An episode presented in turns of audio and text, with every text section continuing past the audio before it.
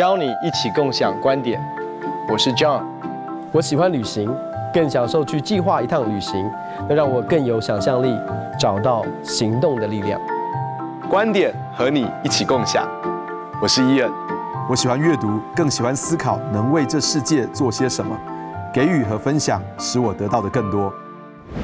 嘿，伊恩，今天我们来聊一个主题，关于财务管理的这方面。特别这个东西哦，其实是年轻人都知道，可是却做起来不是那么容易的，就是做预算还有记账这两件事情。其实你知道，很多人啊，他们就会说，哎，刚拿到薪水啊，然后就很开心啊，去吃吃东西啊，去买买东西，哎，结果不知不觉就发现说，哇，怎么用掉了这么多钱？或者是说，常常在一个月月中的时候就发现，哎，怎么没钱了？接下来套句年轻人说的话，就是要吃土了。就好像其实真的说真的，你知道我们每次去 ATM 领钱的时候，都换出这个四个小朋友啊。我就常说，这个四个小朋友其实不是很听话，他们常常会离家出走啊。他怎么离开的，我们都不知道。其实钱就是这样，他离开的时候，他都不跟你说一声，然后呢，不知不觉的，哎，怎么又要去 ATM 领钱了？对，就是用钱用的很快，可是因为很多人没有记账跟做预算的习惯。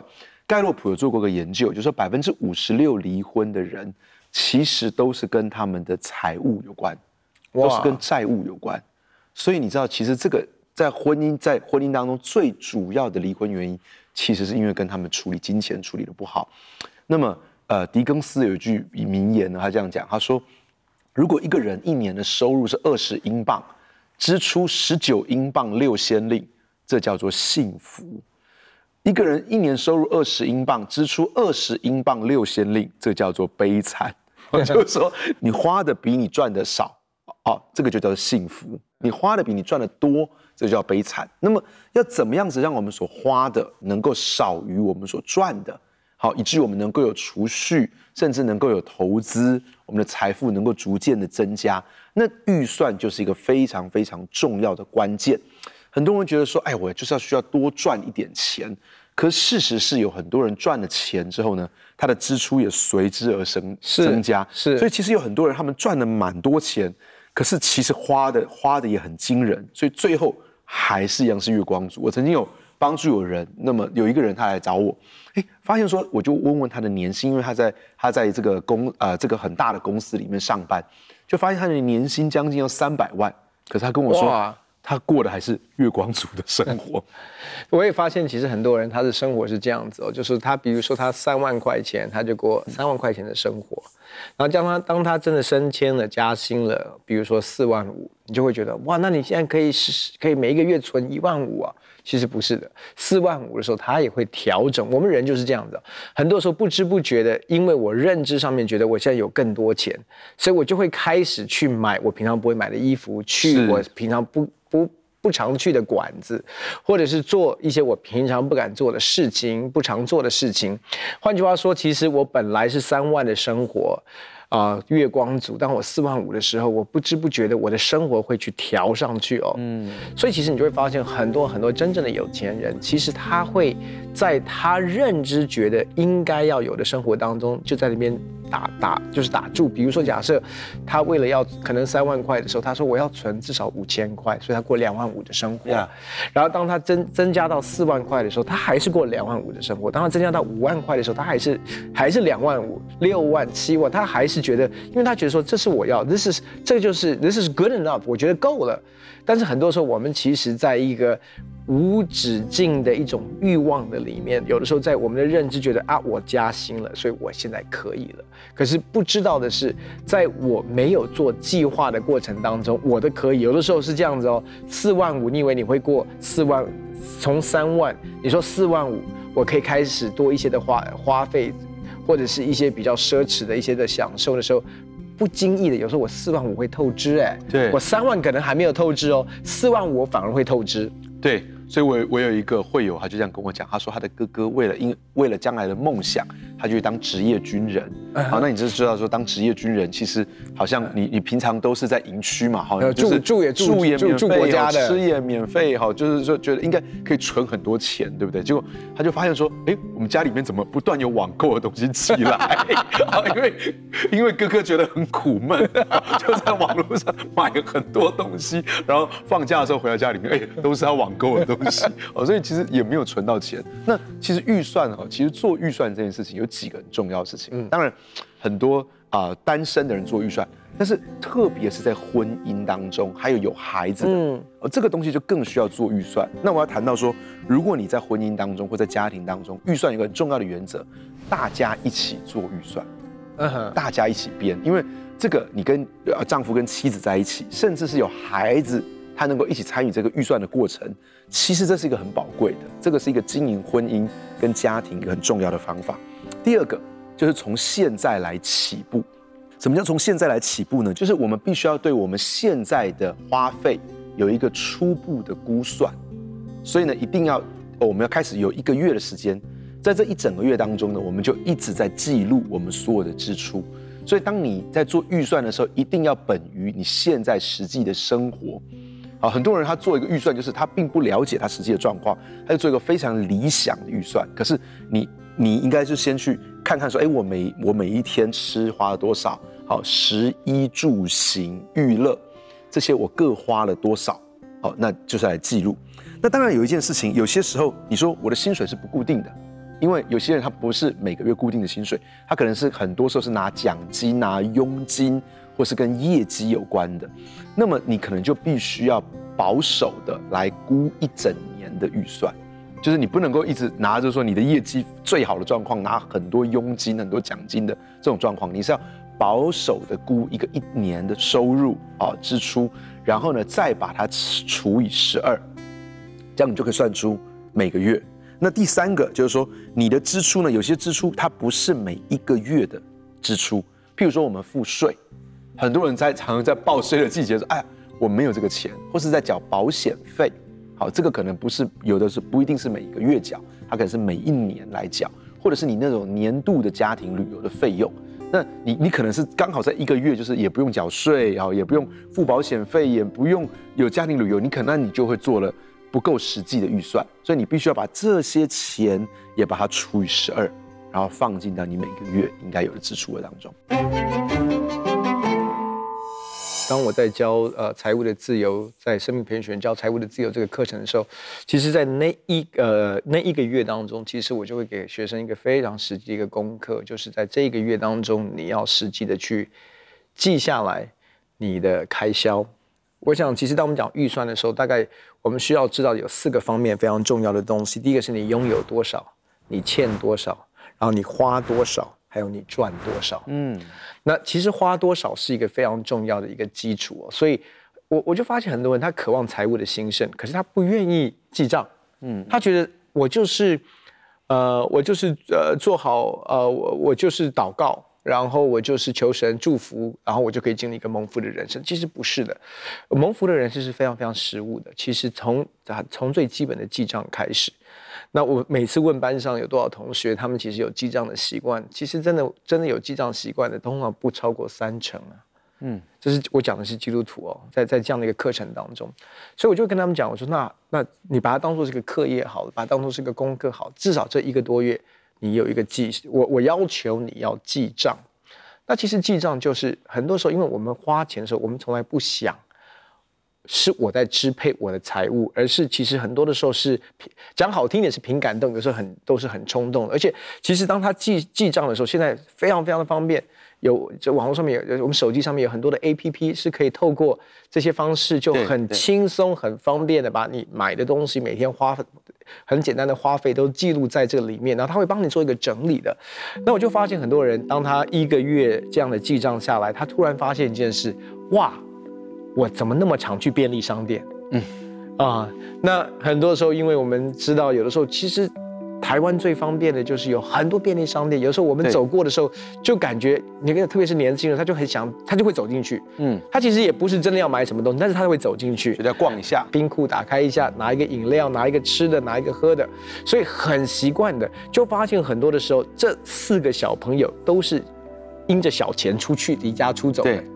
然后他也不会告诉你他离开，所以不知不觉的，哎，怎么我才刚换，我在他刚领完的。呃，这一千块、几千块一下子就不见了，其实都是在这些很小的事情上面，或者是他每呃做做小黄啊，或者是做做计程车，或者是做很多这些的东西。那当一个月之后，他突然回来之后，他就会告诉他的这个记账的功能是什么？他就会告诉你，其实食衣住行娱乐，你大概你你你现在的消费是这样子。那预算是什么？预算就是告诉你说，我我现在如果我所有的比例当中，其实是现在是看起来是我其实去到。便利商店花费是这么多，那他就告诉你说，那你就要做个决定，我是否真的要我的钱往这个地方去？预算是说，你可以刻意的来到神的面前说，在我的资源当中，我要怎么去分配它？我想要我没事就去到 Seven 去买一包饼干，去买一个吃喝的东西，那是否有更好的方式？如果我真的要一点点心，比如说我下午需要一点点点心，给我一点 pick me up 的力量。那我是否可以考虑去买大卖场的，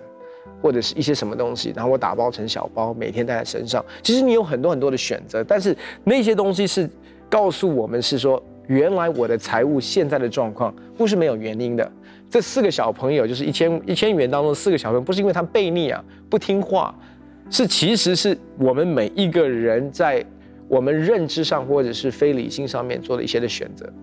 而所做的购买。所做的开销，所以这个东西，当我回头来看整理我所记账的一个资料的时候，我其实坦白讲，它会告诉我们很多东西是我们不知道的，关于我们的生活。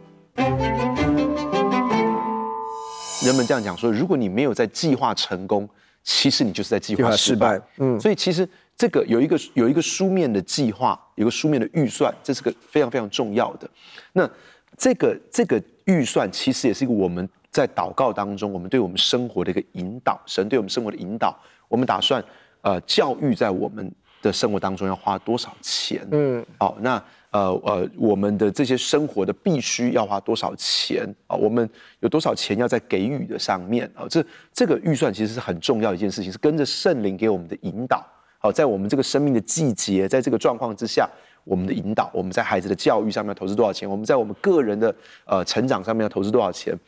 这个是给我们圣灵的引导。那另外一个很重要的事情是我，我就想到以前我我看一本书哦，就是说这个书是日本的呃 Seven Eleven 的创办人他所写的，铃木先生所写的书，他就这样讲，他就说他其实在教导所有这些 Seven Eleven 的的员工们，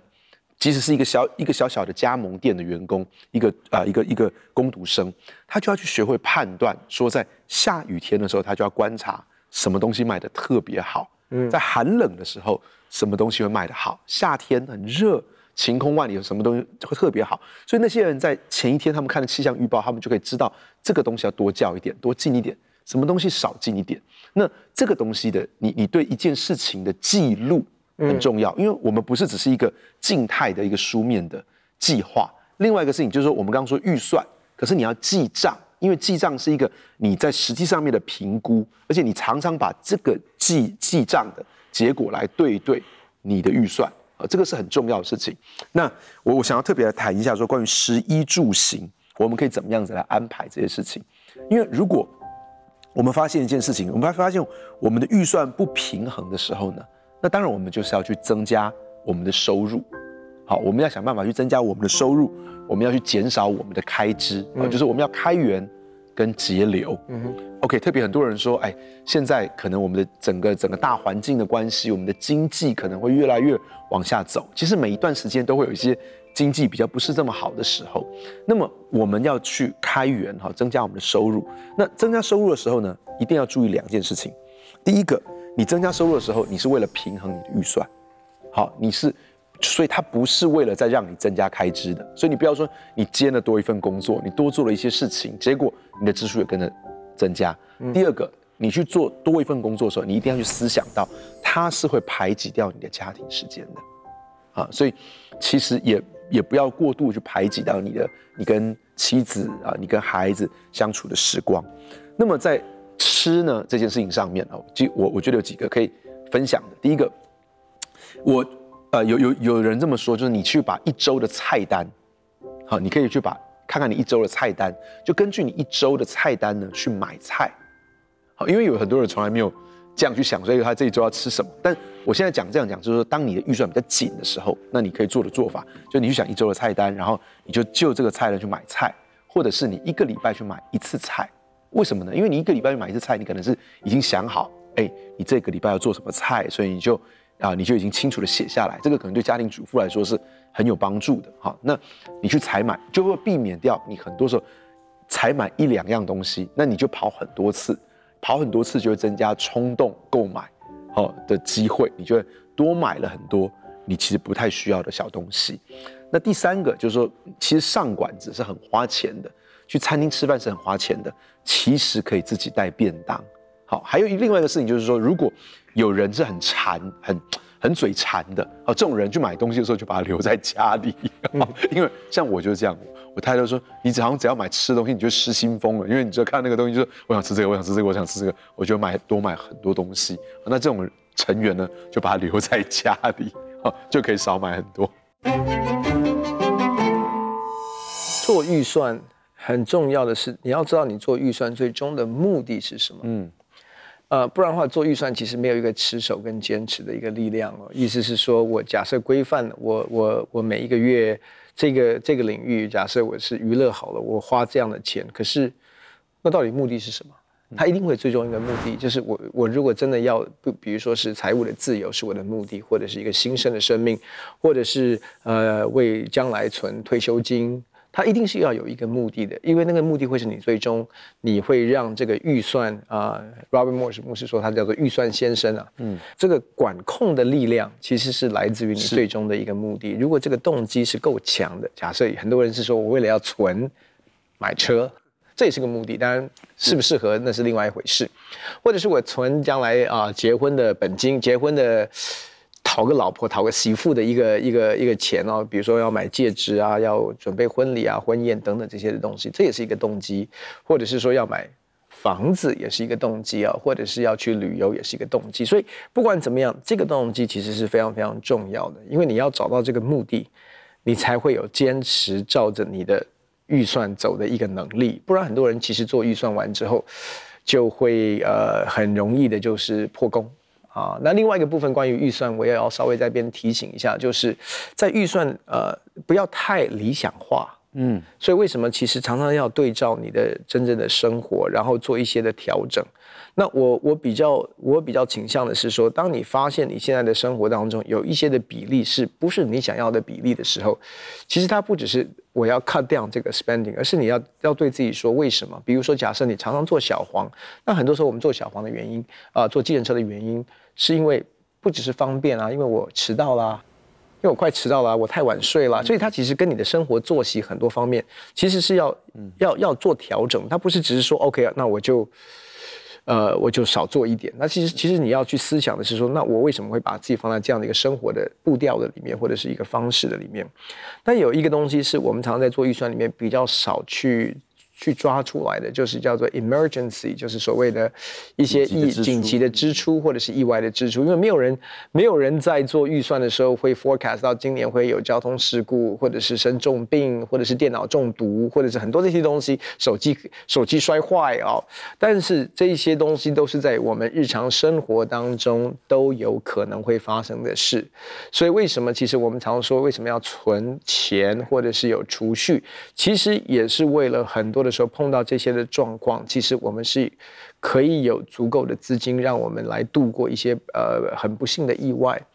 那所以，其实，在你抓的比例的过程当中，其实也把这一块抓进去，抓进来。至少在你每一个月过程当中，当你真的碰到一些的意外的时候，其实你还是可以很从容的去面对，也是有足够的资源可以来面对的。呀，我觉得这是很很实际的。其实谈到预算跟记账，真的有很多很多。很实际的方式来帮助我们去管理我们生活当中食衣住行娱乐的支出，怎么样去 control 这些？好像譬如说，我我觉得衣服的话呢，就是说一个人其实也可以就着一整年，你觉得你这一整年当中你会需要买什么样的衣服，你可以把它记录下来。然后呢，你你就挑这些打折的时候，好，拍卖的时候去买，或者说在国外的话，就是会有，哎，台湾也有 outlet，你就去 outlet 这样去买，有的时候，呃，你就会买到很便宜、很便宜的这样子的。那或者是住的话，有些人他们买，你一开始可能不一定一次就要买到你想要的房子，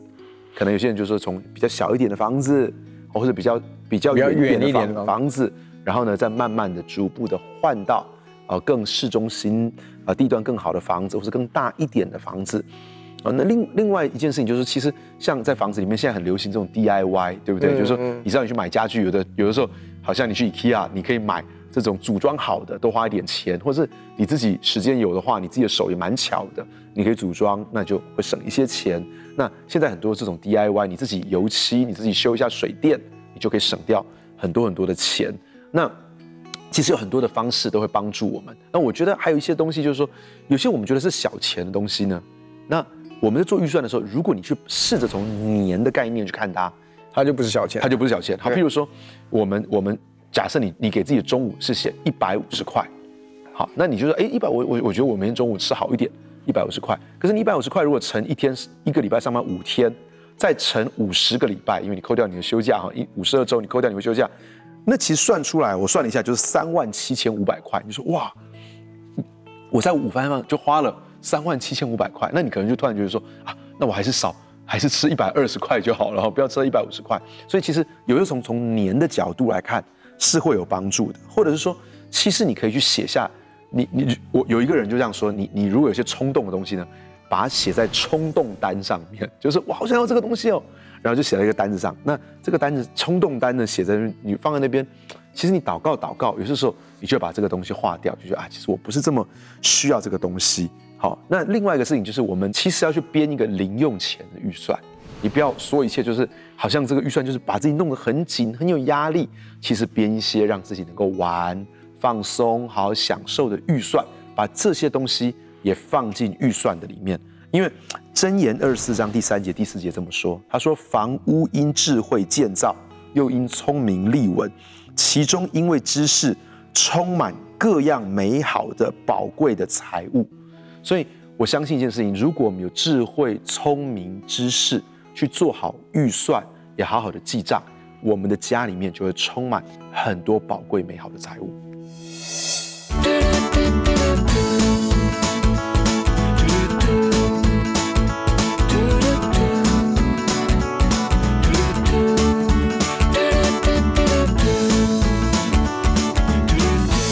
养成一个好的记账的习惯，可以帮助我们门徒训练我们的四个小朋友，让他们去该去的地方。透过我们清楚知道我们的花费，我们可以更有果效的做预算，来控管我们的花费，以至于可以奠定一个财务自由的一个美好的根基。很高兴可以跟你分享我们的观点，也欢迎你在网站上面跟我们分享你的观点，共享观点。我们下次见。